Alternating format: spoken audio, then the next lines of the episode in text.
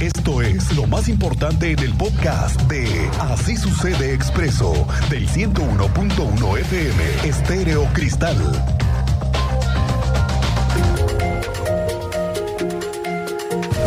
Esta mañana dentro de Palacio de Gobierno, cuando llegamos los reporteros a cubrir el café con Curi, muy temprano, increíblemente había dentro de Palacio de Gobierno un Oxo. Sí, ¿se imagina usted? El primer Oxo que yo veo en un Palacio de Gobierno. Y no era precisamente para vender cafés. La sorpresa es que hoy se estaba cocinando el anuncio que por fin les va a venir como una gran noticia a todos los usuarios del transporte público. Y es que la marca OXO y sus más de 450 tiendas desde hoy ya van a vender las tarjetas de Crobus. Además, van a poder hacer las recargas a las tarjetas. Y además, van a fungir como un vínculo con la agencia de movilidad para reportar cualquier inconveniente con el pago de la tarjeta. Por eso, por eso estaba el OXO en Palacio de Gobierno, porque además estaban todos los directivos donde anunciaron que donde hoy se ve esto de las promos, pues ahora van a anunciar que ya es un centro de recarga de Crobús. Y entonces el gobierno se va saliendo con la suya para que todos los usuarios, o la mayoría al menos, utilicen sí o sí la tarjeta o el teléfono o la aplicación y además obtengan los beneficios de los bonos semanales o mensuales que está ofertando el gobierno. El gran anuncio que se hizo hoy es para que sea más fácil la recarga y el uso de la tarjeta. Y desde hoy ya hay más de 10.000 tarjetas disponibles en todas estas tiendas. La misión de OXO es muy sencilla, es una misión de generar valor humano, pero también generar valor social. ¿Cómo hacemos esto? Buscando siempre simplificar el día a día de, de los clientes. Es por eso que siempre buscamos eh, participar en proyectos, proyectos que generen soluciones, proyectos que simplifiquen la vida de la gente, como es este proyecto de Querobús, que es un proyecto que viene a simplificar la vida de los queretanos. Estamos muy contentos de informarles que OXO se suma a esta transformación. ¿Cómo lo hacemos? Como ya lo explicaba Gerardo, eh, a partir de este momento el 100% de las tiendas OXO se suman 450 puntos más de recarga eh, para todos los usuarios, para toda la gente de Querétaro. Con esto logramos el atributo de cercanía para que este sí, es muy importante el punto que menciona siempre eh, la ejecución de las estrategias, perdón, es lo que hace la diferencia. Eh, anteriormente que el sistema lo teníamos en muy pocas tiendas generaba esta confusión con los clientes, el acudir a tiendas donde no teníamos el dispositivo y no se daba el servicio y se podía pensar que era una negativa. Con el acuerdo que estamos haciendo, el tenerlo ya en la totalidad de las tiendas nos va a permitir una mejor ejecución y un mejor servicio. Y en cuanto a las tarjetas, recién iniciamos esta semana, tenemos un stock de 10 mil tarjetas, entonces estamos cubiertos y en, algunas tiendas cerca de escuelas que esperamos mayor rotación, pues estaremos atentos a, a, resurtir.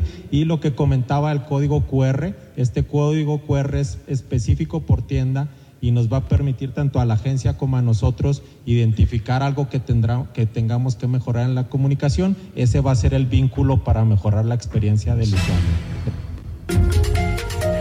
Bueno, ahora, ese es el tema de la tarjeta de prepago, pero hablando de temas de ampliación de rutas, de incorporación de más unidades para las rutas establecidas, hoy se dieron más detalles, tú los tienes, Andrea Martínez, bienvenida, muy buenas tardes.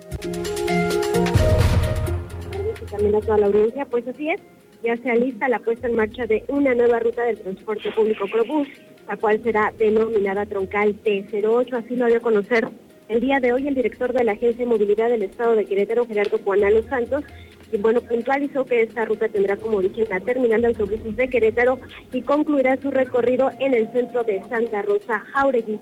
Aclaró, bueno, que esta nueva ruta no sustituirá a ninguna de las unidades complementarias de este destino, principalmente de la ruta 121, ya que, bueno, recalcó se trata de ampliar frecuencias y también dar un mejor servicio a los usuarios. Escuchamos información que da a conocer el día de hoy el director de la Agencia de Movilidad del Estado de Querétaro.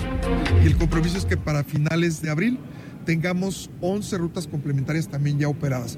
Viene una implementación muy, eh, pues muy importante de autobuses nuevos en rutas, mejorando frecuencia, mejorando cobertura y naturalmente que la eh, troncal 08 será una troncal que nos dará un muy buen servicio de Santa Rosa hasta la terminal de autobuses.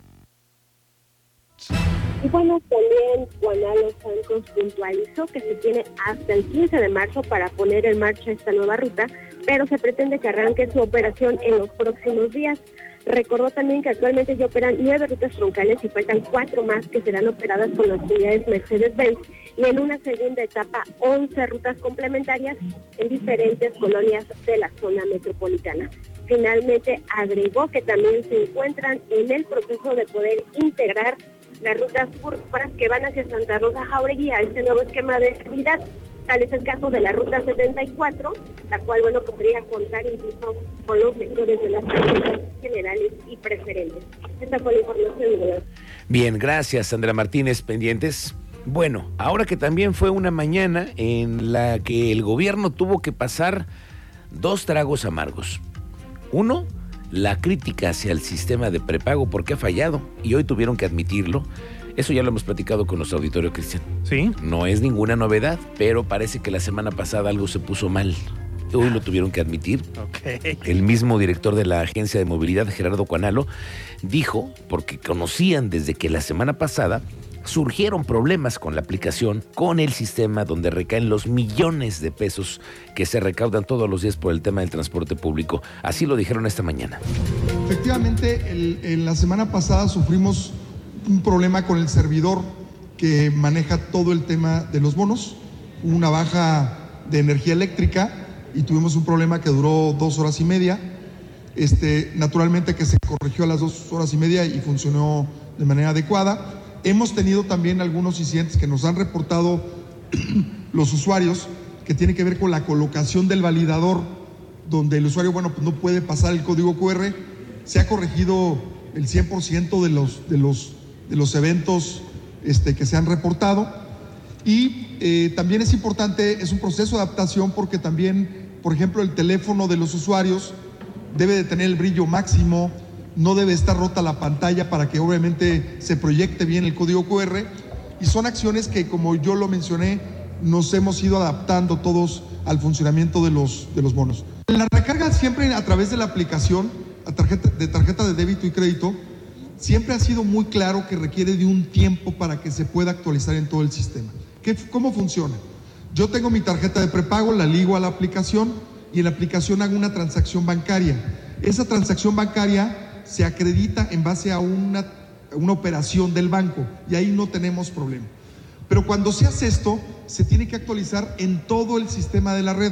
Es decir, todos los autobuses que tienen un validador se actualizan en conexión con el Internet, donde carga todos los saldos de todas las tarjetas. Es por eso que cuando, cuando una persona hace una recarga, se hace inmediatamente o se ve inmediatamente una alerta donde dice no se va a reflejar el saldo hasta después de un tiempo que se actualice todo el sistema. Y por eso esta razón que tú dices cuando lo tienen que pasar en algún validador del autobús y se actualiza automáticamente el saldo. Entonces es básicamente un proceso tecnológico.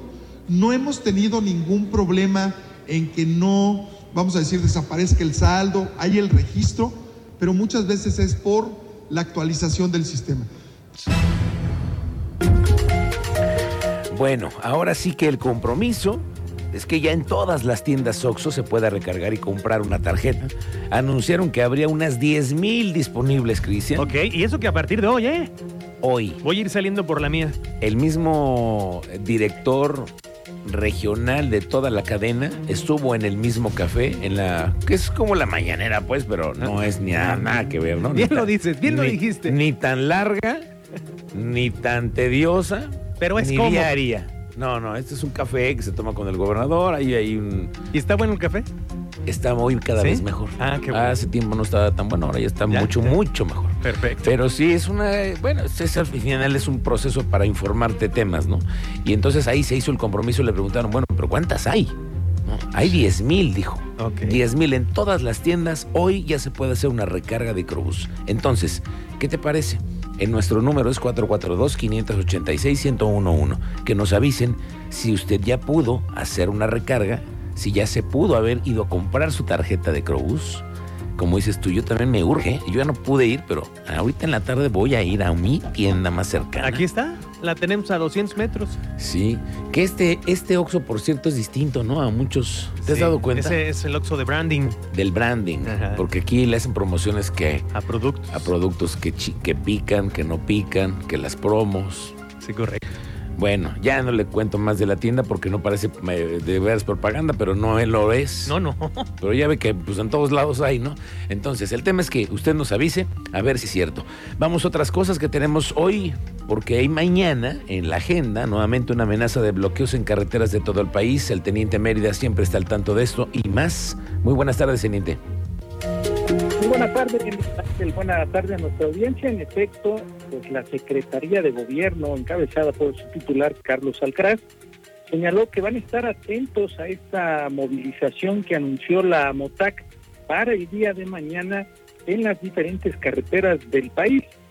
Señaló que cuentan con una estrategia en caso de que los transportistas decidan realizar cierres en el tramo queretano Recuerden que estos se colocan a la altura del Papanoa y en el municipio de San Juan del Río.